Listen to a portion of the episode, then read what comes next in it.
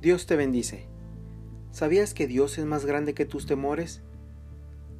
Soy Juan Portillo y quiero compartir contigo esta meditación basada en Lucas 12:32.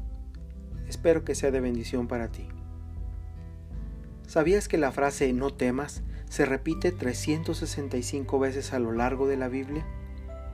En tus manos tienes este bello recordatorio de amor y aliento diario de parte de Dios en los días de angustia.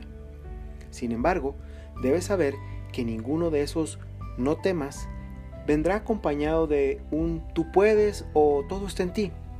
Por el contrario, los temores y amenazas se disiparán únicamente frente al señorío y poder de un Dios grande como Él. No temáis, manada pequeña, porque a vuestro Padre le ha placido daros el reino, alienta a Dios en Lucas 12:32. Si eres parte de su manada, no debes temer porque Él es tu pastor, y si recuerdas, nada te faltará. Si Él es tu Padre, no debes temer, porque Él es amoroso y bueno, e inclinará su oído para escuchar tu clamor.